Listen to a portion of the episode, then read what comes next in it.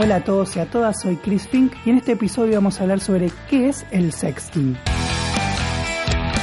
Sexting es la práctica de enviar contenido íntimo a alguien en confianza. El problema surge cuando la otra persona rompe esa confianza y muestra el contenido que le pasamos.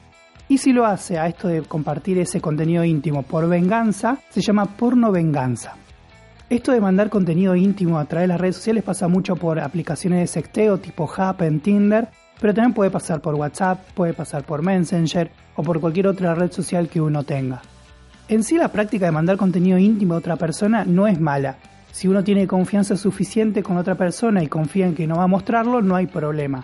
El drama es este de que cuando compartimos algo a través de Internet, cuando le damos compartir, cuando le damos enviar, perdemos el control y la otra persona puede hacer cualquier cosa con ese contenido que enviamos.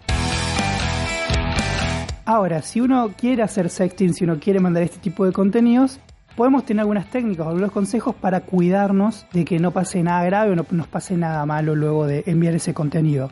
Primero, no mostrar el rostro o algo que te identifique, más si lo estás haciendo a través de alguna aplicación tipo Tinder o Happen. Nunca hay que pasar este tipo de contenidos bajo amenazas. También hay que pensar si la otra persona va a mantener la privacidad o va a mostrar ese contenido.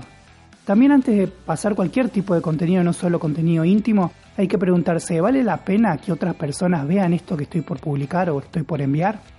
También hay que preguntar a la otra persona si le interesa el contenido.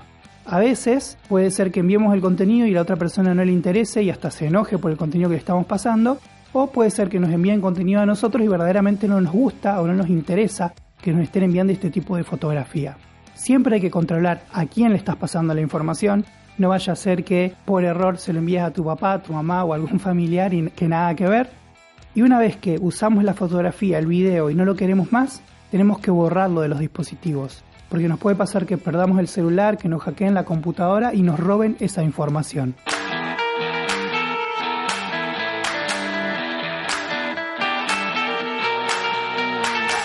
Soy Chris Fink y te invito a seguir mi podcast y si quieres conocerme un poco más podés seguirme en Instagram en arroba chrisfink1. Estamos conectados.